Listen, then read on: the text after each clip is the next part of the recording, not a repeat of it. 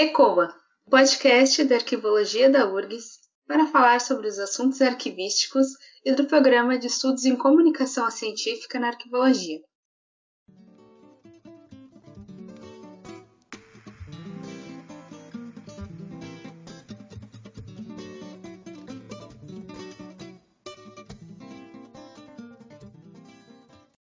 Eu sou a Juliana Horta. Eu sou Amanda Xavier e juntas iremos mediar o episódio de hoje. Este é o segundo episódio da série Lumière, um projeto que traz para o podcast a arquivologia através de filmes, seriados e documentários.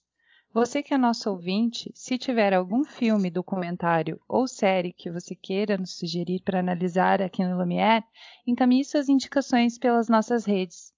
O tema de hoje é arquivos e ditadura. E para colaborar e enriquecer nossos debates, convidamos o professor Jorge Vivar para discutir esse, esse assunto com a gente. Olá, professor, seja bem-vindo. Gostaria que você pudesse se apresentar brevemente, falar sobre a sua trajetória profissional para os nossos ouvintes. Bom, em primeiro lugar, eu queria agradecer pelo convite. Tá? Me sinto honrado de estar aqui compartilhando com vocês um tema tão sensível. Queria parabenizar pelo projeto né, que vocês levam em, desenvolvimento, enfim, que, que, a partir do curso e a partir da iniciativa da professora Leolida, né, vocês estão participando de forma ativa e efetiva nesse projeto. Parabéns e me apresentar, né, acho sempre meio difícil se apresentar. Bom, eu, eu sou docente há 32 anos, 31 anos, né, na, área da arqueologia. Sim, eu tenho formação nas ciências sociais e jurídicas e na arqueologia, enfim. Eh, fiz algumas pós eh, e há mais ou menos eh, quantos anos? 20 mais. Em 2001, há 20 anos eu, eu trabalho com aspectos relacionados a arquivos e ditadura principalmente a partir do primeiro Fórum Social Mundial que se realiza aqui em Porto Alegre, sim, eh, nós montamos uma oficina né, de arquivos com o tema ditadura, naquele momento que havia uma abertura né, democrática mais, mais concreta no país, e principalmente nesse processo de transição né, de democrática que se vivia com, logo em seguida, a eleição do, do primeiro governo de esquerda, não o primeiro governo, mas um governo progressista, né, do, presidente, do ex-presidente Lula, né.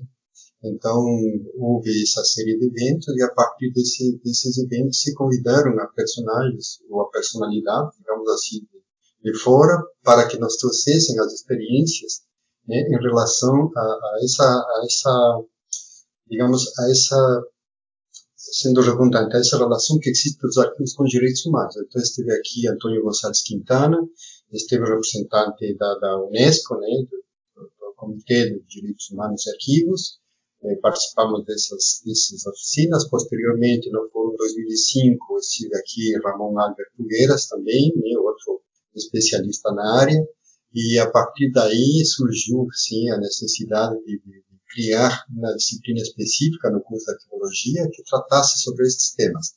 Então, em 2007 eu levei essa, essa inquietação né, para, para o curso de arqueologia. Se criou uma disciplina optativa que posteriormente, a partir de 2013, ela se tornou obrigatória, né, inclusive cumprindo aquilo que a Lei de Diretriz e Base da Educação exigia, né, que se tratasse de três aspectos fundamentais nos currículos dos cursos, em geral, de todos os cursos de, de graduação, que era a questão dos direitos humanos, meio ambiente e, aí não me lembro outro, enfim. Então eu assumi esta parte do, do, dos arquivos de direitos humanos, principalmente direcionada aos arquivos da ditadura.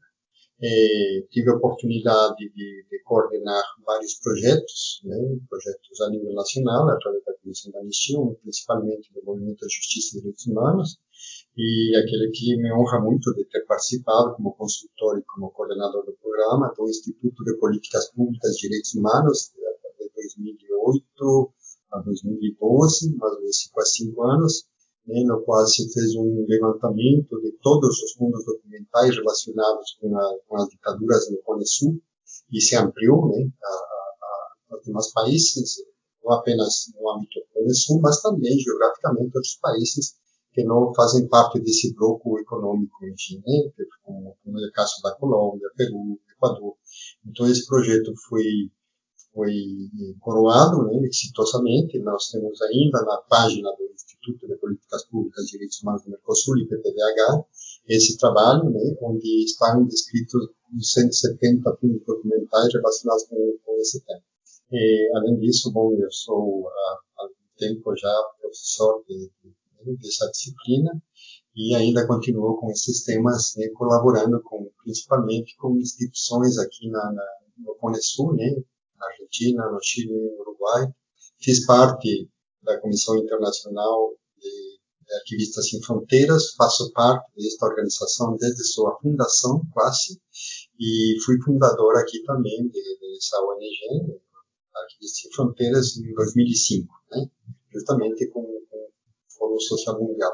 Hoje essa organização está em recesso, digamos assim, mas eu atuo ainda na, na, Comissão Internacional de Arquivistas Sem Fronteiras. Eu não sei, resumidamente, essa, essa é minha, minha atividade né, nestes últimos tempos. Muito obrigada pela apresentação, professor.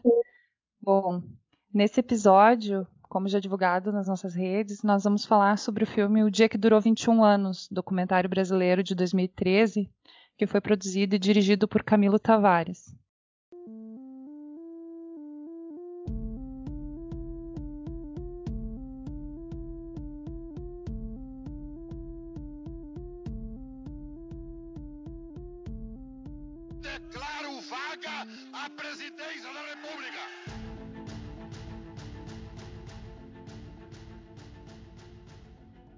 Este documentário foi inspirado na vida do pai do diretor, o jornalista Flávio Tavares, que vivenciou a ditadura militar no Brasil. O filme mostra a influência do governo dos Estados Unidos no golpe de Estado no Brasil em 64 e como sucedeu a ação militar no início da ditadura, como contou com a participação das agências norte-americanas, como a CIA e a própria Casa Branca, e aborda documentos que, uh, secretos e gravações originais da época. O filme mostra a articulação dos presidentes John Kennedy e, e Lyndon Johnson e o embaixador Lincoln Gordon para tirar o presidente João Goulart do poder e apoiar então a ditadura e apoiar o governo de Marechal Castelo Branco. Gostaríamos de saber o que o senhor achou do documentário, professor Vivar. Bom, é, sem dúvida, o documentário eh, que foi lançado em 2011 ou 12, não me lembro bem, né, naquela época havia toda um, uma, uma conjuntura política muito interessante, né, que vivenciava o Brasil, né, principalmente com a questão da condição da, da verdade que foi enfim, havia toda um, um, uma efervescência nesses temas em relação a saber nosso passado, saber a história, havia articulação política de forma que se conhecesse esse passado. Então esse filme surge, esse documentário surge em 2011 ou 12, eu não me lembro exatamente em que época. E ele teve uma repercussão não apenas no Brasil, né? Uma repercussão internacional. Eu lembro já ter visto umas três ou quatro vezes aquele documentário. E ele se diferencia dos outros documentários do gênero, porque eh, se nós se nós quiséssemos falar de, de documentários deste gênero, como o Diário de uma Busca, me deslembro, né, ou Em Busca de Yara, Em Busca da Verdade, hoje, outro, outro documentário desse, Tempo de Resistência, me lembro também de Que Isso, Companheiro, né, Para Frente Brasil, é, Manhã Cinzenta, é, Marca também, estava esquecendo, né, enfim, vários outros documentários, né, inclusive nós podemos colocar a Tropicália, né, esses documentários tiveram como fontes, né, principalmente, eh, não fontes, na que a história se chama fontes primárias, né, não necessariamente documentos. Eles tiveram como fontes arquivos de jornais, arquivos de vídeo, enfim, claro, arquivisticamente também são documentos, né, mas de, principalmente de jornais, de questões já editadas, e não daquilo que, repito, na história se chama fonte eh, eh, primária, né, dos documentos. Então, a, a, diferença desses documentários desse gênero, este traz, sim, né, como base para essa narrativa e para esse roteiro que estabeleceu o, o Camilo, né, Tavares, ele traz documentos né, sigilosos, fontes primárias para né, a comprovação ou para né, a, a, validação, digamos, daquilo que esse filme trata, principalmente no que diz respeito às horrores né, que foram capazes estes governos da América Latina né, de fazer né, episódios que denunciam os abusos né, cometidos, mas principalmente em cumplicidade, com, como tu bem colocas, com, né, com as cumplicidade não apenas com, com, né, com a orquestração do, do, dos Estados Unidos, né, mas também em conluio né, com, né, com as elites brasileiras, por isso que a gente chama de ditadura cívico-militares, né, estavam as elites, estava aqui a sociedade civil organizada, no sentido mais mais elitista e esses são os meios de comunicação né, que houve um contubernio né, para que isso pudesse acontecer. Então nesse sentido esse esse este é muito muito importante muito interessante e de, de qualidade não sei se vocês gostariam que eu analisasse isso um pouco mais, eu, eu até posso, porque aí eu acho que tem três questões que são importantes. Né? A primeira que é o contexto, sim, de, dos sim. fatos. É, no contexto né, da, da, desse... Eu acho que é importante, professor Jorge, a gente colocar é, que o golpe já era planejado antes mesmo de 64, né? Como, como nos mostra esses documentos que estão uhum. evidenciados no documentário, a, a participação do governo norte-americano foi crucial para que as forças contrárias ao governo, então do, do presidente Jango, né, ganhasse força em todo o país, né, em, em, eh, pedindo que ele renunciasse. Né. Uhum. Então, o Jango ele já era presidente desde 1961 e pela questão das reformas de base, né, que ele queria fazer ali uma reforma, principalmente uh, sobre a questão das terras, né, a reforma agrária. Então, houve uma revolta muito grande, especialmente dos latifundiários. Então, o cerco se fechou ali uh, ah, para o Jango. Sem dúvida. Não sei se gostaria de acrescentar mais alguma coisa, mas eu acho que o documentário deixa isso bem evidente, né? Ah, e as imagens também são, são muito boas. Eu acho que, eles, que o diretor faz uma edição muito boa nisso. Os, os recortes também, né? Tanto de, tem muitos registros, tem muitos registros é, de imagens e de filmes daquela época, né? De vídeo daquela época. As televisões, né? Estão acompanhando, jornalistas acompanhando muito de perto toda essa movimentação. É muito interessante porque eu, eu diria assim, para esta fala que me convidaram, eu dividi em, em, em três questões né, no documentário. Uma, a primeira do contexto que eu acho que aí peca um pouco o documentário, eu me refiro ao contexto eh, político que se vive na uhum. no mundo, sim, no mundo, né, aquilo que se denominou a Guerra Fria, e eu dividi em outro aspecto da relação dos arquivos, que é importantíssimo né, neste filme, relação que ele faz as fontes, a utilização dessas fontes primárias, das quais me refiro, e por outro lado, é um, é um lado que eu, como diríamos assim, como aficionado, eu posso também não analisar, mas sim comentar, né, que esse lado mais cinematográfico, técnico, né, que ele utiliza, que, que me parece que é o diferenciador né, dos outros documentários também. Né? Então ele tem uma narrativa cinematográfica, não apenas documental dura. Né? Então por isso que é importante. Mas aí eu poderia me referir primeiro a, a esta questão de, do, do contexto que me parece muito importante para entender né, o que, que acontece nesse, nesse 31 de março ou 1 de abril de 64. Né? Nós não podemos esquecer que, que nós vivíamos em um mundo eh, da Guerra Fria, né, dessa polarização naquele momento Exatamente. as potências que eram a União Soviética e os Estados Unidos, né? E, e, e, que nesse nesse contexto surge eh, a Revolução Cubana. Né? A Revolução Cubana é, é um é, digamos assim, é um, é um, é um fato né, extremamente duro né, para os Estados Unidos enquanto hegemonia ocidental, né, sendo a, 60 quilômetros da, né, da Flórida um país, uma ilha, né, declarar declarar-se um país socialista, enfim, declarar sua independência, como ele se, se declarou em 1959, e a partir daí surge uma preocupação muito grande dos Estados Unidos, sim, muito grande, em relação né, ao que estava acontecendo aqui no Brasil já em 1961, como tu bem lembra, né, em qual, né, após a renúncia de Jânio Quadros, né, assume João Goulart, enfim, e com uma proposta que, que eu não diria assim, né, de, muito se diz de, medo comunista, o que ele queria, como tu bem disse, são as reformas de base. E entre as reformas de base, a principal era a questão da reforma agrária e, né, e o fim dos, dos grandes latifúndios né, que, que, que, estavam concentrados em poucas mãos e que, em definitiva, naquela época, era um fator econômico determinante na economia brasileira.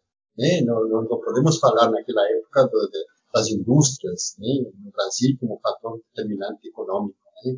ou como hoje o mercado financeiro e assim por diante. Então, era a própria produção de produtos básicos, primários, enfim, da, da agricultura. Né? A, a, a, nossa economia estava fundamentada nesse, nesse elemento. E era necessário né, socializar essas terras, claro. Isso causou um alvoroço. E nisso tem que ver aqui um personagem nefasto, né? não apenas para o Brasil, mas principalmente para o Brasil, que foi Lincoln Gordon. Né? Ele foi um pesquisador de, da, da, Universidade de Harvard, né? um pesquisador estava fazendo suas pesquisas aqui, inclusive né, visitou várias vezes, ele está registrado no Arquivo Nacional, enfim, ele estava pesquisando aqui, onde estabeleceu uma, uma série de relações com políticos, acadêmicos e tal, e por isso que ele é nominado por John F. Kennedy para assumir a embaixada dos Estados Unidos. E a partir da cabeça dele, como bem o, o documentário retrata, né, né, coloca na, na, na, na, opinião política de, de, da cabeça do governo americano de que o João Goulart é um perigo, né, um perigo para a América Latina, principalmente se tratando de um país mais grande daqui da, da região da América do Sul, né, o Brasil. Né. Então, ele assemelha, inclusive, que seria um perigo e compara com, com o governo populista do, do Juan Domingo Perón, né, da Argentina. Embora Juan Domingo Perón, naquela época, já estava né, a caminho do exílio lá na, na Espanha, onde ficou 15 anos e retornou só em 1972 para se eleger e depois deixou, enfim, nós podemos até falar sobre isso. Que isso tem a ver com esse contexto em que nós. Né? Então, depois do assassinato Kennedy, continua Lyndon Gordon, continua, né? Já no governo de, de Johnson, né, de Lyndon Johnson, continua, enfim, e aí sim, já com uma, com, digamos assim, com uma posição muito mais, mais forte, né? Então, aí o documentário explora nitidamente o papel dos Estados Unidos, né, que tiveram no golpe de 64, né, no regime militar que se, que se estende por 21 anos, né, e aí investiga o papel de, de, de seu principal interlocutor, né, que é este, este personagem, né, Lyndon, Lyndon Gordon, e que, que não é fato menor, eu considero, de, da estratégia que se utiliza naquele momento, sim, para essa intervenção, né, para essa intervenção direta de, de dos Estados Unidos aqui no Brasil. Né? E se dá através da institucionalização ou da criação de outros institutos, no caso que eu estou me referindo, que o Pino também me coloca, né? Que é o, o, o IPES, o Instituto de Pesquisas e Estudos Sociais, né? e do, é, se chamava IBAD, né? eu acho que IBAD, Instituto Brasileiro da Ação Democrática. O IBAD. IBAD. E, nisso eu fiquei muito curiosa assim, em relação a esse IBAD, essa, essa é, era um, um, Era um instituto que reunia, instituto... reunia, é, que reunia, reunia intelectuais, é, intelectuais dos partidos políticos, principalmente relacionados com as direitas, né? Isso é muito uhum. claro. Mas é, o, o, principal destes institutos, sim, que se cria, era justamente eh, como como estes eh, como que se financiaria o golpe, né? Como que um golpe não é tão fácil, é dizer, bom, nós vamos dar o golpe, não, não é assim. Né? Então, eh, eles tinham que canalizar recursos necessários para todos os setores, né, de forma que haja uma articulação para que o golpe se produzisse. Nisso está incluído os meios de comunicação, está incluído os próprios militares, está incluído a indústria, né, o setor comercial, enfim. E, e, estes, e estes institutos foram utilizados exatamente para isso. Né? E no meio acadêmico, né, já que nós estamos no meio acadêmico, nós não podemos esquecer de uma outra instituição, que se chamou United States Agency né, for International Development, que era a agência norte-americana para o desenvolvimento internacional, chamada e até hoje conhecida como USAID, né, USAID, né? Não sei, vocês já devem ter ouvido falar dela, né?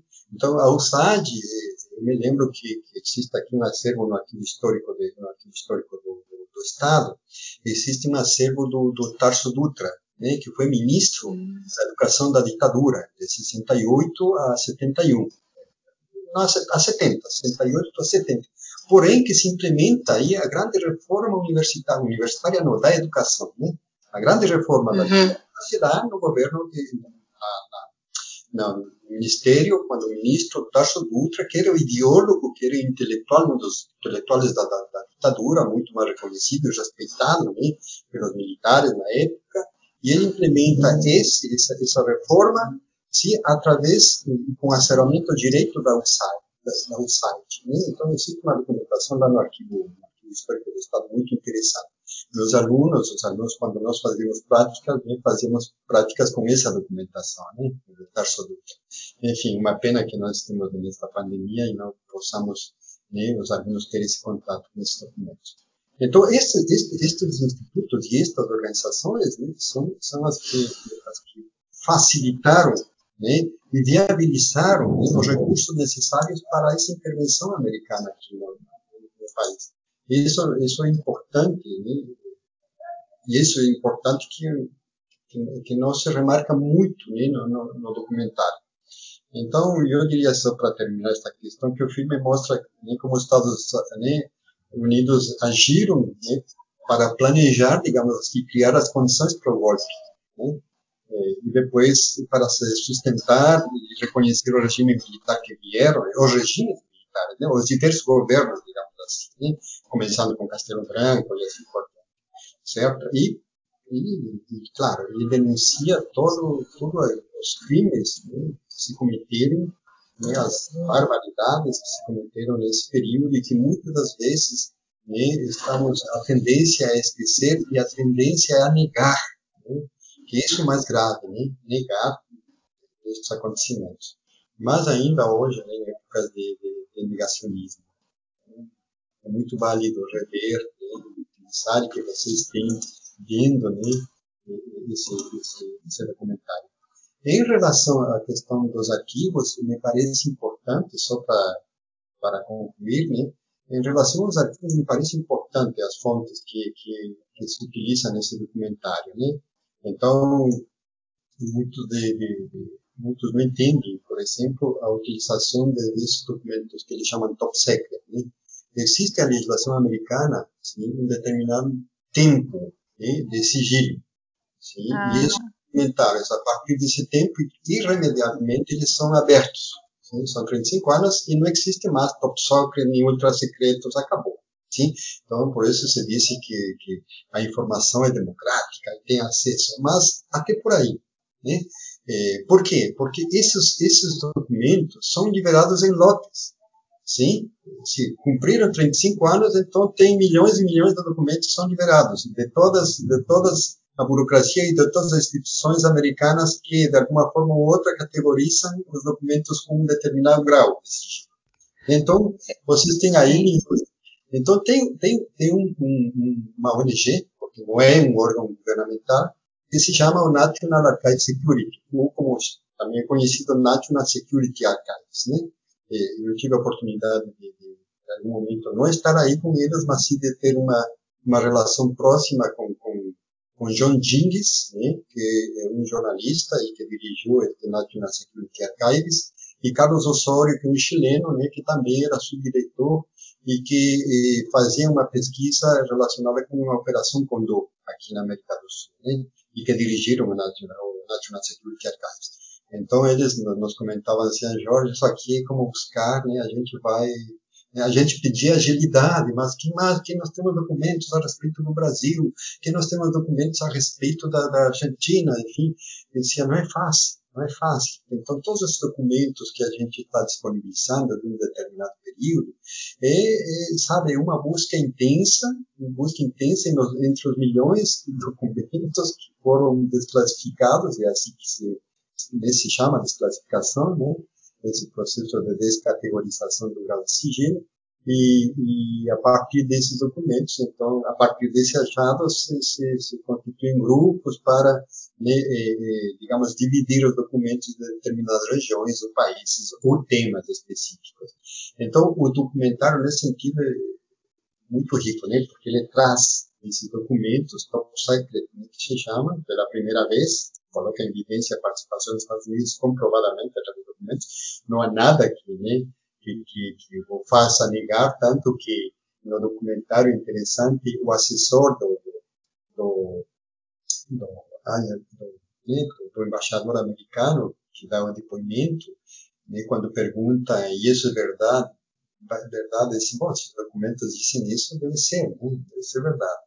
Então, outro, outro, outros arquivos aqui que ele cita são muito interessantes. Bom, enfim, né, vai ao Arquivo Nacional, Arquivo Nacional de Brasília, Arquivo São Paulo, que tem um acervo maravilhoso a respeito dos TOPs, né, e que, que quem organizou foi a Maria Aquino, né, Maria Aparecida Aquino, professora da USP, trabalha com esses temas, enfim, o Centro de Documentação da Globo, que também tem material belíssimo, fantástico, eu tive a oportunidade de estar aí.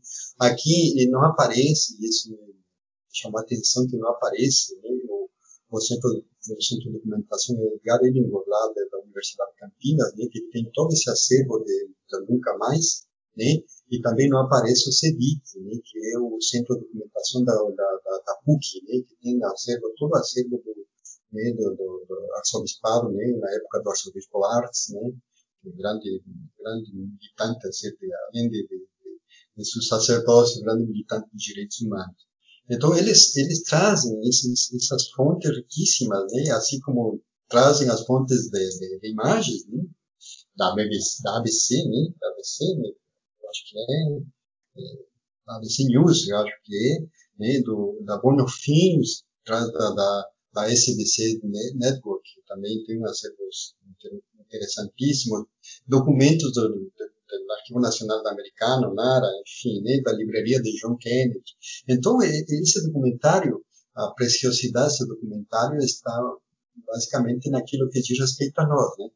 Aquilo que diz respeito a nós, aos arquivos. Veja o, né, papel dos arquivos. Eu não quero me alongar na resposta, porque eu falo, me entusiasmo com este tema, e, e tem uma frase que, que Gonçalves Quintana né, sacralizou, digamos assim, né, com estes temas é aquele que diz que o efeito bumerangue né, dos arquivos. Então, os arquivos em um determinado momento serviram né, quando se criam, por exemplo, os informes de seguimento de perseguidos políticos, os informes através do Serviço Nacional de Informações, né, e esses informes também estão nesse, nesse absoluto. Esses mesmos documentos são comprovatórios das atrocidades e dos horrores que se cometeram nesse país, né, um efeito bumerangue. No primeiro momento, esses documentos serviram para né, para buscar, para perseguir, enfim, em outro momento justamente servem para reivindicar direitos, reivindicar a verdade e né, daqueles que foram perseguidos políticos. E, eh, se tu me permite rapidamente para não deixar nele claro, uma que, que, que, me chama que me chama atenção no, no documentário e é isso que nós estamos fazendo, né? é, é, é, a linguagem, né, a linguagem cinematográfica né, dele, né, que, que, repito, é incomum para, né, para, este gênero, né. Então, é, o primeiro elemento ali que me chamou a atenção é a estética dele, né. Então, ele começa o filme com uma imagem digital, né, vocês lembram bem, dentro de, de uma sala de detetive, né, feita com animação, né, a Câmara vai passeando né, pelos detalhes do mural, enfim, com documentos sigilosos, enquanto a gente vai escutando vozes em inglês, né, falando sobre gestões governamentais aquilo que deve ser feito, né? Então, dá a impressão que a gente estaria em um episódio do, daquele famoso CNCSI, né? Ou em um, um joguinho de videogame também, né? Enfim, ou, ou né, uma aparência de, de, high-tech, virtual, enfim, muito interessante a estética. Né? Não sou especialista, sou apenas um aficionado, gosto muito de cinema, dúvida. Então também me chamam esses, esses detalhes me chamam, me chamam a atenção, né?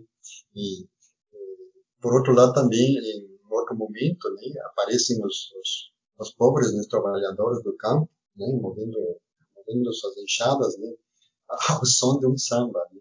Olha só, interessante. Né? E, e essa granulação das, das, das fotos antigas, né, e esse som assim meio ruidoso, né, somado aos registros telefônicos, nos ajudam a, a compor um ambiente meio sombrio, fetichista. Mas essas são devaneios, são, são muito mais aquilo que a nossa sensibilidade de quem gosta de cinema e filme capta. Né? Então são esses aspectos muito mais técnicos. Realmente é um, é um filme muito atraente para tratar de um assunto tão tão difícil, né? Mas uh, eu acho que realmente era o propósito da produção fazer um, uma estética, uma ambientação uh, que, que trouxesse, que despertasse todos esses sentimentos, né? Uh, aproveitando que eu tinha comentado a respeito do, dos documentos, né, uh, dos instrumentos que foram utilizados como instrumento de manipulação durante o, golpe militar e, e, que hoje servem de prova para reconhecer as atrocidades que, que aconteceram uh, e, inclusive, provar a intervenção do, do governo americano, né? E, e, daí focando nesses documentos que são provenientes de fontes que não são só somente nacionais, mas também de outros países. Uh, como o professor visualiza a possibilidade de integração desses acervos entre diferentes nações? Como garantir um acesso de, à informação de uma forma mais orgânica? Perfeito. Antes de eu te responder essa pergunta, tu colocaste uma, questão que me parece também interessante do, do filme, né? que, que, não é menor. Então, de, e que me parece curiosa, né? que a maior explicação histórica sobre a ditadura no documentário, sim, sobre a ditadura brasileira, sim, venha de, de peritos norte-americanos, colocamos assim. Né? James Green, historiador né, da, da, Universidade Brown né, dos Estados Unidos, Sim. Peter Corbrun, do coordenador do National Security Archives, de Roberto Benley, né, que é o assistente do Lincoln, este, este personagem também deprimente, é, enfim. Então, esse, esse é interessante. Né? E, e, e, e, o que, que fica para o Brasil? Né? Ele, ele fica fica assim explicado através de passagens históricas, né, de, de artigos políticos, militantes envolvidos na ditadura. Um historiador, que é o Carlos Fico, que para mim é um dos maiores historiadores né, da, da, deste tema, sim, e, que são as únicas autoridades, digamos assim, sim, entre aspas, locais a discursar sobre este assunto. Né? Mas o roteiro principal né, vem carregado de toda uma outra fonte externa, né? principalmente da ação dos Estados Unidos. Eu acho isso também é, importante, sabe? Porque é, é importante que nesse documentário colocar se coloca como um ponto forte, né, o respeito que, que ele, que o Camilo mostra, né, os dois lados da história, tanto no sentido de entrevistar brasileiros e americanos, quanto no demonstrar também personalidades históricas que defenderam ou defendem até hoje o golpe militar, fazendo assim um ótimo trabalho jornalístico de controvérsia. Enfim, eu acho que isso é importante, né? porque sempre digo que, que a verdade chavão, né? sempre vencerá. E os documentos, né? os documentos de uma forma, mesmo que nós possamos interpretá-los, né? eles são factuais. Não há como brigar com os documentos. Né? Assim, é bom, está aqui o decreto, né? o AI-5, pronto, não, não, não dá para brigar com ele. Né? A partir daí nós podemos fazer análise. Bom, em relação àquilo que, que, que tu me perguntas, é, como fazer é, né, esse a esses documentos a nível internacional de uma forma mais orgânica? Olha, uma pergunta difícil de responder. Né? Difícil de responder. É, há várias, há várias eh, houve várias tentativas né, nesse, nesse sentido, mas eh, eu vejo eu vejo com muita dificuldade esse, esse acesso orgânico, até porque é, cada país tem realidades sociopolíticas né, próprias, específicas, né, e, e, as políticas públicas de acesso, de alguma forma, repercutem e representam essas realidades. Né.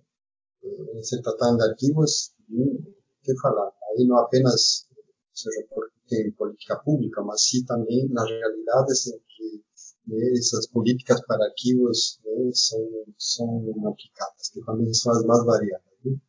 Então, nós sabemos quais são nossas realidades. Eu sempre digo para os alunos de arranjo, principalmente, que uma questão é a teoria e outra questão é a realidade. Principalmente na nossa área,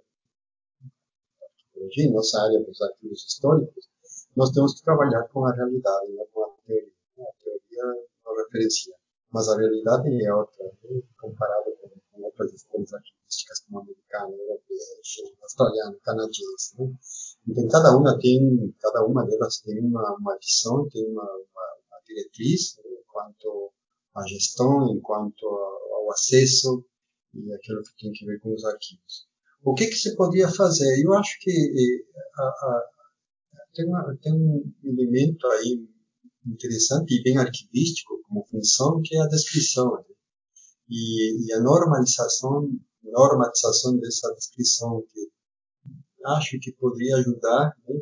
muito mais na disponibilização da informação do que em acordos orgânicos ou, ou intergovernamentais que, que nos ajudem a, né?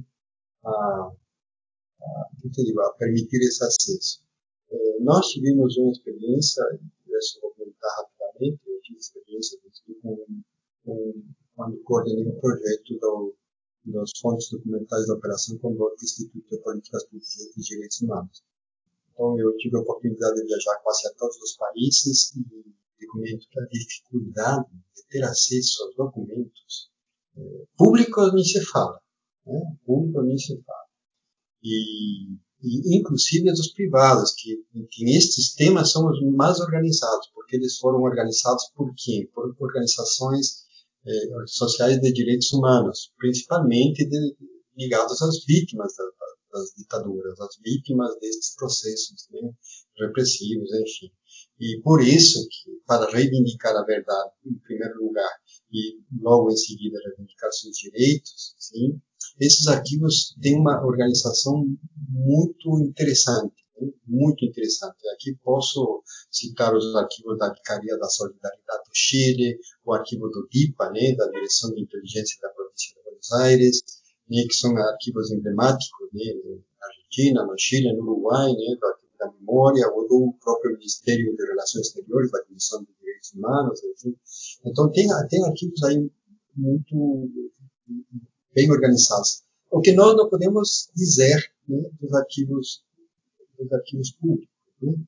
Olha, gente, nós tivemos aqui um programa né, com a maior boa vontade de quem coordenou, que foi o Jaime Antunes, diretor por 21 anos, 22, 23 anos do Arquivo Nacional. Né? Quem, para quem eu guardo respeito né, e admiração. Né? É, e a iniciativa de, de Memórias Reveladas né, se, refer, se referenciou em uma tentativa também que, né, que teve eh, um órgão argentino, uma organização não governamental chamada Memória Aberta, né, Memória Aberta. Seria muito interessante que vocês pesquisem, sabe? Memória Aberta tem, tem um acervo cinematográfico fantástico, fantástico, né, e, e relacionado com esses temas. Então, a partir disso, se tentou né, criar estes programas e interrelacionar né, essas informações de forma que as comissões da verdade possam ter auxílio, né, possam se, se falar, né, enfim, se, se dialogar né, a respeito de determinados temas que têm a ver conosco intimamente, porque a gente não pode esquecer que milhares de, de, de brasileiros saíram no primeiro momento exiliados para Chile, para Argentina, para Montevideo, para o Uruguai, e da mesma forma, milhares de, argentinos passaram o Rio Grande pelo Brasil e exiliados para a Europa, fugindo das ditaduras né, desses países. Então, é, é, um tema, é um, é um, desafio, é um desafio. Eu não, eu não teria a resposta, assim, de como, o que, que se poderia fazer, né? Mas essas iniciativas me pareceram, assim, bastante louváveis e, e de, de, de se aprofundar. É evidente que para isso você precisa de recursos, recursos em todo sentido, econômicos, recursos humanos, infraestrutura e assim por diante. Eu estava até me lembrando agora de um documentário uh, que eu assisti chamado Condor. É, Condor. De... E é, é um documentário que falava sobre as pessoas que eram era sobre a operação Isso. e falava sobre as pessoas que eram sequestradas, né? Uh, inclusive as crianças as que eram sequestradas. É, elas eram sequestradas, retiradas da família dos considerados subversivos e eram entregues a famílias de generais, enfim, de é, famílias de é, militares da alta cúpula ali de, pode ser da Argentina, né, Uruguai, Paraguai. É, é um documentário muito interessante esse. O documentário se a, operação, a Operação Condor é de, do cineasta Roberto Made. Né? Isso. Ele inicia, ele inicia, ele inicia a primeira cena é com os militares argentinos, ex-militares argentinos, não sei se tu te lembra, né? Uhum. E depois a busca das duas crianças, né? Episódio triste, né? muito triste. Exatamente. Cita também, esse documentário cita aqui o sequestro de, de Universino Dias né? e do, da, da, que foi o, o, hoje falecido, né? E da, da, assim, da prova fehaciente de que também aqui houve um operativo dentro do contexto da Operação Condor. Né? É, Lilian Celiberti né? e, e Universindo Dias, que foram presos aqui na Avenida Ipiranga, enfim, por uma operação internacional, né? entre as polícias tanto brasileira quanto uruguaia, e isso está aí documentado, em qual também foram foram sequestradas duas crianças, né, os filhos de, de Celiberti, e os quais eu tive a oportunidade de entrevistar também no projeto que a gente desenvolveu. Né? É muito interessante esse documentário também. Se não me engano, aqui também foi, foi entrevistado todos os documentários que envolvem o Brasil, infelizmente, uma figura, a figura de um ex-ministro daquele período é entrevistada e ele sempre diz que nós devemos esquecer esse período. É bom, é conveniente, né? É, é super conveniente. Sempre chamam esse, essa figura, essa figura brasileira maravilhosa, é. né, que diz que nós devemos esquecer esse momento. Eu não sei por que chama essa pessoa, chamavam essa pessoa participar, mas todo documentário brasileiro sobre ditadura ele está lá para dizer que nós devemos que nós deveríamos esquecer esse momento me pergunto se nós deveríamos esquecer, se vai ter algum ministro que vai dizer assim no futuro, ah, algum documentário sobre a pandemia do Covid-19, né, ah, mas esse momento nós deveríamos esquecer. Passou, né? É, passou, esse momento nós deveríamos esquecer. Enfim. Mas uma coisa que eu lembrei só. Então, Uh, nós vamos voltar assim a, a, falar sobre essa relação do, do que o Brasil, a partir desse, do, de seus agentes políticos, né, de suas próprias políticas, uh, que ele criou com o seu uh, passado ditatorial, ela deve ser vista com bastante cautela, porque em 79 foi sancionada a lei da anistia. Uhum. Então, aí por causa dessa lei, quem tivesse cometido crimes políticos uh, estaria então perdoado pelo Estado, né? Por conta dessa lei, algumas pessoas voltaram, por exemplo, muitos exilados políticos voltaram ao Brasil. Mas o que, que acontece? Os agentes do Estado que torturaram e assassinaram né, não foram julgados no Brasil. Né? E esse fato difere do que ocorreu em outros países vizinhos que passaram por ditaduras também, como a Argentina e o Chile, onde muitos colaboradores das ditaduras foram julgados criminalmente e criminalmente até presos. Então, a lei da anistia ela é vista ainda hoje por vários setores da sociedade como uma tentativa de apagar a história, né?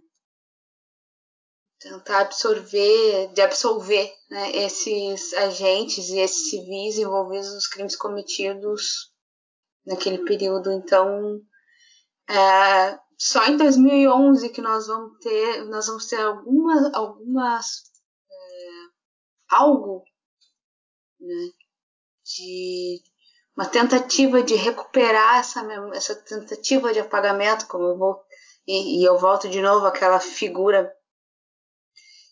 né, aquela figura que está em todos os documentários do vamos tentar esquecer isso e ele como representante de um governo, né, de, de uma política, do vamos tentar esquecer isso. Em 2011 vem então a Comissão Nacional da Verdade no governo de Rousseff.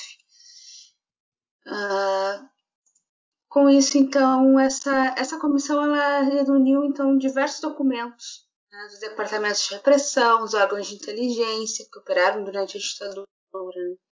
Ela entrevistou muitos torturadores, torturadas.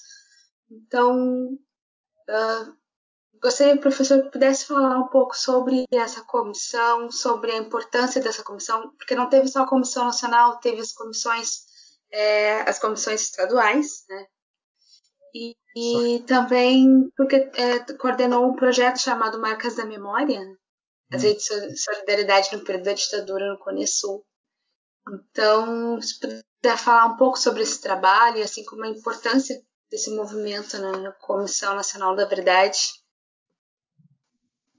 é, eu, eu, eu vou te dar assim uma opinião pessoal a respeito da, da, da Comissão Nacional da Verdade né, no Brasil.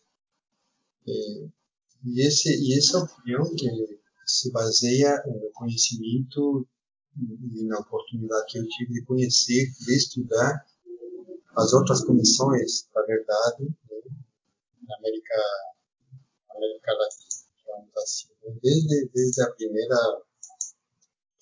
eu digo assim, desde a primeira comissão de verdade que se instaura na América Latina, lá já em 1900, logo em seguida da ditadura, da ditadura né, brasileira, da ditadura argentina, né, então, uhum. a ditadura dela, e a primeira comissão que se instala né, na Argentina é a comissão é, que se chamou, deixa eu lembrar aqui, a Comissão Sábado, tá? era um intelectual argentino, né? e se chamou Comissão Nacional de Mortos Desaparecidos, CONADE, famosa CONADE, né? e que trouxe a, toda, a, toda, todas as atrocidades que se cometeram né, na Argentina no período de, de Jorge Rafael Videla. Eu diria que inclusive antes, eu estou, eu estou contextualizando para te responder a respeito da comissão, da nossa comissão, e é necessário contextualizar porque as realidades das comissões dos outros países né, não foram, né, não foi a realidade da, Comissão de Verdade no Brasil. Então, na Argentina, através de, de, dos arquivos das organizações, me referi há pouco das organizações sociais, e aí me refiro especificamente àquela organização Maves de Maio, muito conhecida, né, né a, a, a, Assembleia Permanente de, de, los Direitos Humanos, a, a, PDH, a PDH que ele chama, né?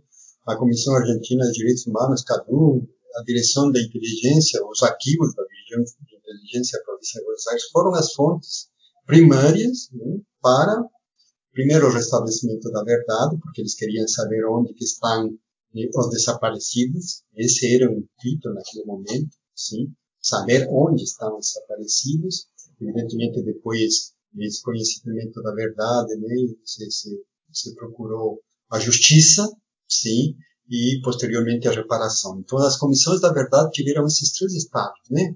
Um primeiro, conhecer a verdade. Um segundo, né? que se faça justiça. E um terceiro elemento, né? a reparação. No Brasil, o que que aconteceu? No Brasil, não se fez justiça, sim. Eh, se reparou, sim, e em parte se conheceu a verdade. Tá? Então, veja, veja a diferença né, se nós formos comparar com a primeira né? Comissão da Verdade Argentina, que foram várias. Né?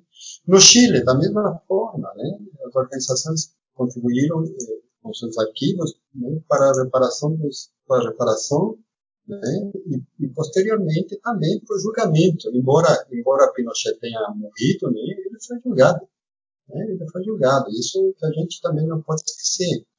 Né? E, e aqui no, no Brasil não aconteceu isso. Né? Não é que a gente esteja querendo vingança, sede de vingança, não. Enfim, se, se, se, se o pobre da vila ele é preso por roubar uma dúzia de ovos um mercadinho, sim, porque passa fome, né, quer dizer com aqueles que né, cometeram atrocidades né, com, com, com, o ser humano. Então a justiça, esse pedir justiça não é uma questão de vingança, uma questão não, é uma questão da própria democracia, né, de fortalecer nossas democracias. Um fato isso. Né, nós não podemos entender de outra forma. Né? E não é coisa de comunista, de socialista, é de um país civilizado né? que se faça justiça.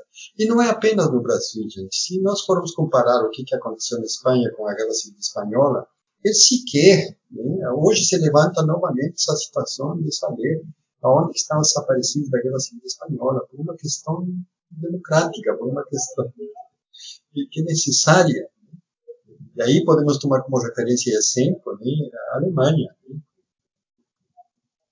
né, com as comissões de verdade alemães.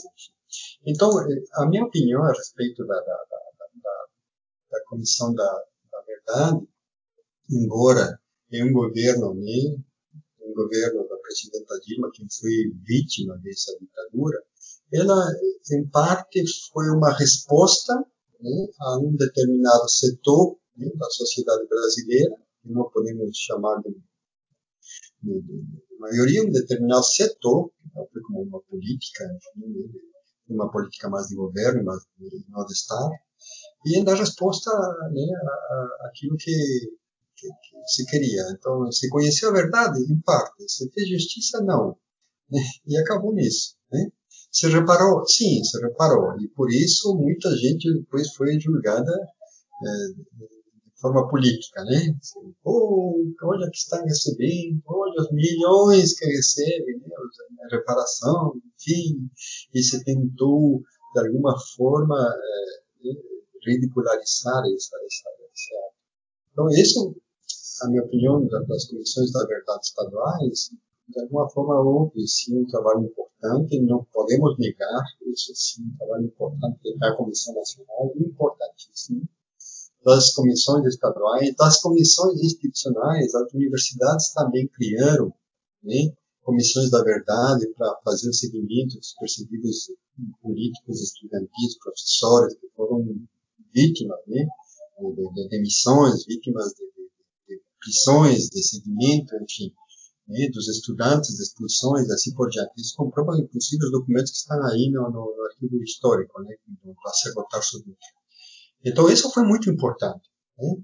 Mas eu, eu, acho que o Brasil, é, é, o Brasil caminhou muito pouco, muito pouco nesse sentido. Né? E eu acho que poderia ter caminhado muito mais. E que me parece que tem a ver com, né, com toda essa composição política, né, muito específica no Brasil. Né? Não quero justificar aqui quem sou eu para né, opinar assim, mas é, é, foi bastante timorada, né? muito. E a questão da, da anistia no Brasil é, é o que se negociou. Né? Anistia não é anistia. Você, eu, a ver, o termo anistia é outro. Né? Deve ser entendido em, em, outro, primeiro, em outro contexto, em outras situações, não necessariamente nesses processos em que houve crimes de lesa humanidade, né? que não são anistiados. Essa é a grande diferença. Crimes de lesa humanidade e que, que por ser fato de que envelhece a humanidade, eles não prescrevem. Isso está estabelecido na legislação internacional e nós também hoje, na própria lei de, de na lei de, de, acesso à informação está estabelecida logo em seguida dos artigos da, né, da, da, categorização da sigilo. Né? Então, documentos que, que, que comprovem, né, possuam comprovação de crime de lesa humanidade, eles têm que ser denunciados. Né? E os crimes de lesa humanidade, repito, tornou uma brasileira. Então, é, é um tema, Juliana, Amanda, Olivia, é um tema muito, muito delicado e a gente tem que tratar isso com, com, sim, com firmeza, sim, sim mas eh, com muito cuidado, principalmente porque há setores né, da sociedade que, como ventos esses, querem esquecer, né? querem esquecer, para eles é conveniente esquecer. Eu não sei se te respondi, eu não sei se eu fui persuasivo ou fugi, mas é, eu quis fazer esse comparativo para te dar uma opinião daquilo que eu penso das condições da verdade. Me desculpa, Juliana, tu me perguntaste sobre o projeto de, de marcas da memória, né? Sim, sim. É, é um o projeto que é, compunha então a comissão da anistia, né, do, do Ministério da Justiça. É um projeto chamado Marcas da Memória. Veja só, a, a, a, Comissão da Anistia deixou de existir, ou se existe, não sei se ela está em, em ação. Mas a Comissão da Anistia está, está ligada a. Ela se criou logo em seguida, da, em seguida do, do, né, do processo da anistia, que lá em 79, 80, né, que se cria a Comissão da Anistia para tratar esses, esses temas relacionados com, com, com, né, com a volta, enfim, com com, com, posteriormente com eh, operacionalizar a questão das reparações, enfim, né? e, e, posteriormente ela tratou os, temas de direitos humanos. Então, em, em 2008, né, ela lançou vários editais e para projetos específicos relacionados com, com a ditadura, né, com a ditadura na época no Brasil. E lembro-me que mais ou menos em 2006, 2007, eu iniciei coordenando um trabalho com a professora Valéria Bertotti, naquela época ela era estudante, não era professora, né? E coordenando um projeto de organização do acervo do, do Movimento de Justiça e Direitos Humanos, né? que foi um órgão criado eh, um pouco antes da, da Anistia, em 78, sim, por um grupo de, de, de pessoas que, que, né, que zelavam, enfim, que brigavam pela questão dos direitos humanos e pelo conhecimento da verdade, tá? e que posteriormente, lá, anos após, 96, ou 2000, início de 2000, né, eh, houve um, um rachamento e quem ficou sob a direção disso foi o conhecido militante de direitos humanos, Jair Cristo. Né? Então, nós fomos convidados a, a, a organizar né, a ser Aí o curso participou através do projeto de extensão, né? participaram vários alunos, eu acho que turmas, inclusive, na organização de SACER, e se constituiu um grupo interdisciplinar, né, do curso de História, Arqueologia, enfim, do curso de História né, nos ajudou na coordenação o professor Henrique Padros, né, com quem trabalhamos nesse projeto, e a partir dessa organização, veja só, e aí entram nos aspectos bem arquivísticos. A partir dessa organização, né, que é um acervo valiosíssimo, embora seja boa parte dessa documentação sejam cópias, né, é um acervo muito, muito importante, muito valioso. Né, e se elaboramos um projeto para apresentar a Comissão da Anistia e que tratava sobre né, é, um projeto de, de, de depoimentos, história oral, baseado nos acervos, né, nos acervos arquivísticos, que iria a buscar depoimentos das vítimas, né, as quais o movimento ajudou, seja de forma direta ou indireta, para sair do exílio. Por quê? Porque o movimento de justiça e direitos humanos aqui em Porto Alegre foi, em um determinado momento da, da história da ditadura, em América Latina, sim, ela foi um órgão que, que, que ajudou né, que se relacionou com outras organizações sociais de direitos humanos do Chile, da Argentina, do Montevideo, enfim, e que ajudava e que aqui nucleava toda a, a digamos assim, a logística né, para a fuga dos, dos, dos perseguidos políticos desses países, né, Uruguai, Chile, principalmente Uruguai e Chile. Né? Então passavam por aqui, o movimento dava apoio, dava condições, o movimento estava ligado para a Anistia Internacional, enfim, havia outros organismos internacionais de direitos humanos com os quais também o movimento né, se, se, vinculava para justamente ajudar esses perseguidos políticos e tal.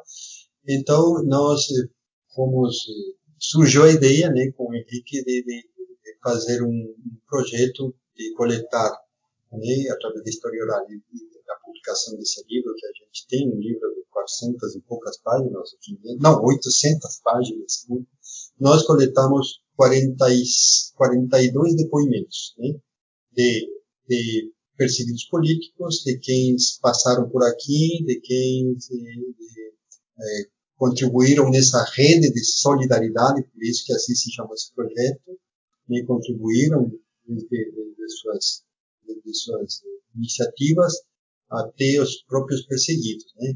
Então nós temos aí dividimos 15 15 depoimentos de perseguidos políticos e militantes dos direitos humanos do Uruguai, da mesma forma da Argentina e daqui do Brasil, né? Que, que trabalharam nessa rede, né? nessa rede de, de ajuda. Então, to, teve a, a, foi aprovado esse projeto pela Comissão da Anistia e nós publicamos, nós temos aqui, não sei se vocês estão me vendo, eu vou mostrar para vocês, só um minutinho, deixa aqui sair, não sei se eu posso, posso? Pode. Só um minuto. Pode, pode. Olha aqui, está aqui. Não sei se vocês estão vendo. Sim. Tá, então esse esse foi bom o livro o livro é um tijolo. Então aqui tem os depoimentos, né? Tem DVDs de cada depoimento, sim. Uhum. Tem os vídeos de cada depoimento. E a partir desses vídeos já foram feitos também dois documentários na Argentina. Então esse projeto foi concluído, enfim, um projeto muito também muito interessante, do qual eu me orgulhoso muito de, de ter participado e coordenado, né? E, e, e, esse projeto nasce a partir justamente de nossa é, de, de, nosso de nosso acionar profissional né? de organização da ação. Quando nós falamos de difusão, sim, tem que estar incluído né, nesses, nesses, nessa função de difusão exatamente né, como uma ação cultural, educacional, enfim, este tipo de projeto. Né? O que, é que nós podemos produzir a partir dessa organização? Sim, a organização nos ensina muito, né? a descrição mais ainda, mas a partir daí o desafio é como socializar essas informações. Então, nesse sentido, surgiu esse projeto, socializar essas informações da organização, da, da informação que produziu essa organização do acerto. Então, isso foi muito importante. O professor Jorge Vivar nos mostrou o, uma caixinha com os DVDs, né? Então, é o resultado ali, né, de um trabalho quando a gente faz esse tipo de trabalho, na verdade, é muito, é, é muito gratificante tu ver um resultado de um trabalho desses, né?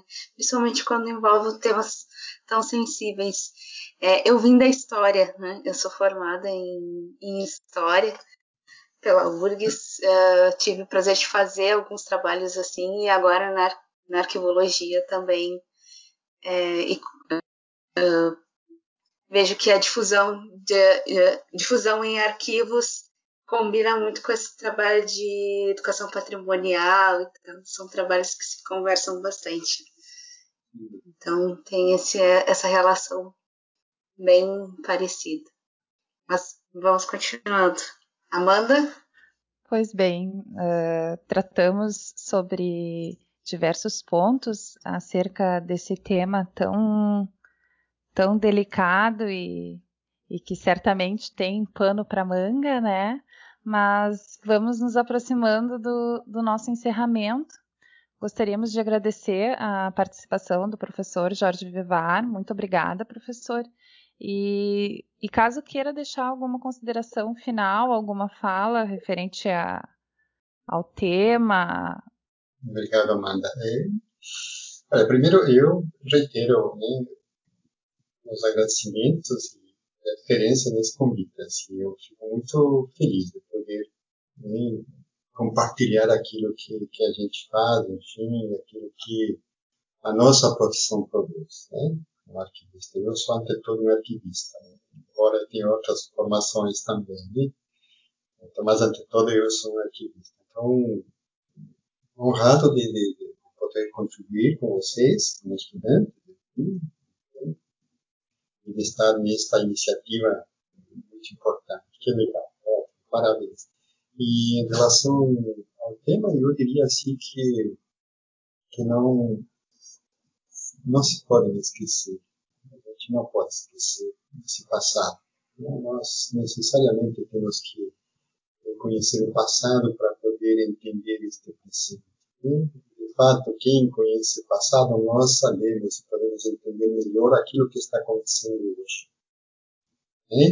Que de outras formas não deixa de ser esse passado. Não quero dizer que esse passado se repite, não. Ele se, né? se produz de outras formas. Certamente. Que não são mais necessárias né? enquanto tortura, enquanto essas coisas grotescas que passamos mas não podemos esquecer que as torturas também se produzem quando existe a miséria, a pobreza, sim, e essa eu acho que é a pior das, das, das torturas que um ser humano pode ser submetido. E, então, contra isso que a gente tem que se revelar. E temos que nos revelar enquanto intelectuais, enquanto trabalhadores, enquanto sociedade, e, aprendendo desse passado. Então, essa seria a minha última ponderação, e nisso não tem nada a ver, isso não tem nada a ver com o comunismo, com, né, com isso que me parece ali tão, caricato, né, que ainda se, se coloque comunista. Exatamente. É, falar sobre direitos humanos às vezes se torna uma coisa muito delicada quando se tem essas essas polarizações, né? Uh... Não, pela vida, né? Pelo humanismo. Exatamente. Como alguns discursos ainda colam, né? Alguns discursos ah, ainda se repetem e as pessoas ainda aceitam esse tipo de. Né? Quando se fala é vírus chinês. Sim. Isso também fala, remete muito a, a, a, esse período que nós passamos, né? Então, é, é para mostrar que, que os, os discursos eles se repetem. Quando se fala em vírus chinês, China comunista, vírus, logo o vírus é comunista, né? A praga chinesa, a praga comunista. Então, uh, fora aí todos os outros preconceitos que se tem na nossa sociedade, a gente vê aí que os discursos ainda são os mesmos, né? assim como a política, né? O jogo político ainda é o mesmo, os medos são os mesmos. É, e né? que a gente não pode deixar o acesso à saúde ou à, à segurança sanitária se apropriar de um discurso polarizado como esse para fazer uma ocorrer em negligência, né?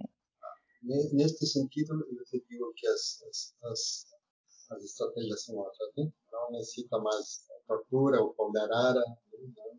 mas não deixa de ser uma outra forma. Né? Não deixa de ser outra forma. A tortura agora é a espera, né? A espera por um leito. A tortura hoje é a falta de um kit de oxigênio. Né? A tortura, as torturas, a tortura é o esquecimento. Exatamente. Né? Então, a falta tá. de auxílio emergencial. É, Temos outros tipos de... de tortura.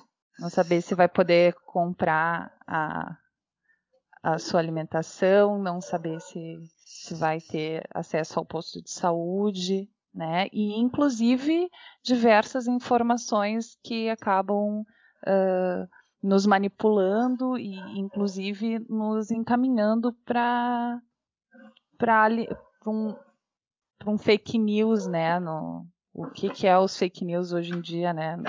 Que manipula massas e, E tem que tomar cuidado, né, com esse tipo de coisa.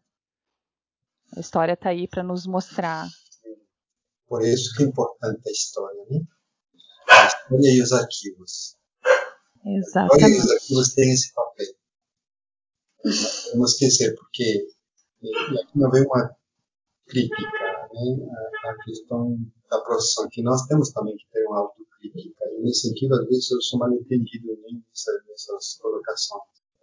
Assim, os arquivos têm razão de ser na medida em que eles sim, se tornam, né, entre aspas, denunciantes dos fatos. E se esse papel nos cumpre, para que ter os arquivos? Para que? Para que existem os arquivos, se não for para isso? E, por outro lado, eh, papel, os arquivos têm outro papel na, na, na, nesse ciclo que se chama vital dos documentos, que é a transparência, né? certo? E, não há melhor política de acesso, não existe melhor política de acesso, que não seja através de uma eficiente sim, política de arquivos. Isso, isso parece tão óbvio, né? Tão óbvio. Então, quando diz, ah, nós temos uma política de acesso, nós temos uma lei de acesso à informação. Ah, que legal. Eu pergunto, até onde? Né? A gente tem efetivamente acesso à informação. Né? É. Até lá. Se nós não temos uma política de arquivos, e essa política de arquivos está no papel. Lamentavelmente está no papel. Gente, eu conheço as instituições arquivísticas. Tá? E conheço a realidade dessas instituições arquivísticas e com que realidade ela se debate. De não ter papel higiênico para colocar no banheiro dessas instituições entende? Onde, onde, onde os funcionários, sim, não tem luva, não tem, não tem máscara, não tem papel, não tem o mínimo indispensável para desenvolver esse trabalho. Então, essa é a realidade e nós exigimos acesso à informação. Então, uma verdadeira política de acesso à informação, sem dúvida, é a política de arquivos, uma boa e eficiente política de arquivos. Para isso, você precisa de investimento, Aí, claro, aí, isso não é assim como mais como conversa informal, não sei, vocês vão editar o podcast, né? então, claro, aí os, os estados se deparam né, com, com déficit, com déficit de caixa e tal, gente, esses estados, eu que estou mais ligado a organizações sociais, enfim, né? então aí até eu entro em debate, sabe, até eu entro quando eu, vou uma, um bairro periférico né, de nossa cidade, eu visito, vou lá, até porque eu estou com um projeto organizando um acervo lá de, de, de, um bairro lá, né, né, periférico, enfim. Quando a gente se depara com essas realidades, assim, é, é deprimente, é revoltante, sabe? É, é duro, é duro, sabe? É muito difícil, é muito difícil. E aí eu quero assim, e aí eu fico pensando, bom, aonde que eu investo? Né? Eu vou investir em uma caixa de arquivo ou em cinco pães para uma criança que não tem o que comer. né? Difícil, uma difícil opção. Enfim, mas esse, esse aí é outra, é outra conversa. Muito obrigada, professor.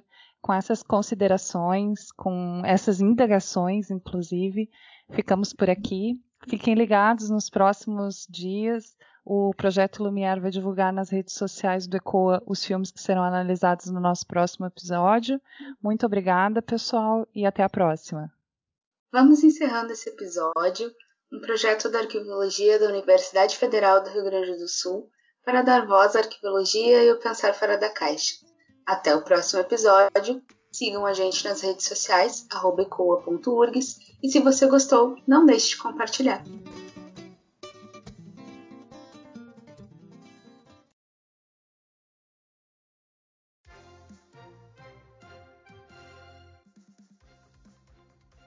Olá, eu sou Marcos Machado e trago hoje os destaques da Gira do Arquivo, edição 130, publicado no dia 25 de maio. No texto destaque, abandono, destruição e espionagem. Erosão da democracia ameaça arquivos, privacidade e direito à informação. uma análise das recentes ações do próprio governo brasileiro que pretende ocultar e até espionar documentos e profissionais. E é claro, já se tem revelações oriundas das investigações promovidas pela CPI da Covid-19. Isso tudo vindo à tona com a Semana Nacional dos Arquivos em chamada para discutir o empoderamento dos arquivos. Nas notícias é assunto sobre arquivologia no Brasil. Acervo Vinícius de Moraes disponibiliza 11 mil documentos. Novo livro da historiadora Maria Luísa Tuque Carneiro, Impressos Subversivos: A Arte, Cultura e Política do Brasil de 1924 a 1964 já são dezenas de eventos integrantes da Quinta Semana Nacional dos Arquivos. E a Prefeitura de Belo Horizonte promove o seminário virtual pelos 30 anos do Arquivo Público da cidade. O tema é sobre o direito à memória e à informação para o exercício da cidadania.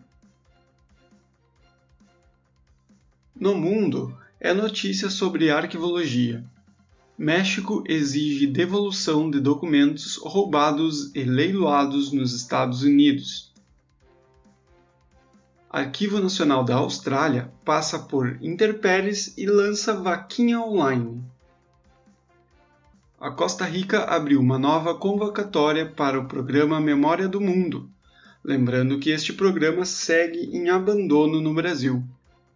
Arquivo Histórico da Província de Córdoba promove curso de capacitação Conceitos Básicos de Conservação para Documentos Históricos. E a Associação Latino-Americana de Arquivos publicou um pronunciamento em que manifesta preocupações com a proteção dos arquivos no contexto das convulsões sociais observadas na América Latina. na seção para ler com calma, assuntos sobre memória e inteligência artificial, desinformação e política, desafios da profissão arquivística e um guia para proteção de dados pessoais com olhar na gestão de documentos e arquivos. Já para ler com calma, a palestra sobre software e descrição no Atom, a live sobre o cinema de Juiz de Fora a videoconferência sobre gestão de riscos em arquivos e o debate passado, presente e futuro dos arquivos. Estes foram os destaques da Giro do Arquivo, edição 130. O Giro é publicado todas as terças. Receba grátis em seu e-mail. Para mais informações, acesse nossas redes sociais. Siga arroba Giro da Arquivo no Facebook, Instagram ou Twitter Lá você encontra o link para assinar o nosso boletim e receber o que é notícia no Brasil e no mundo da arquivologia.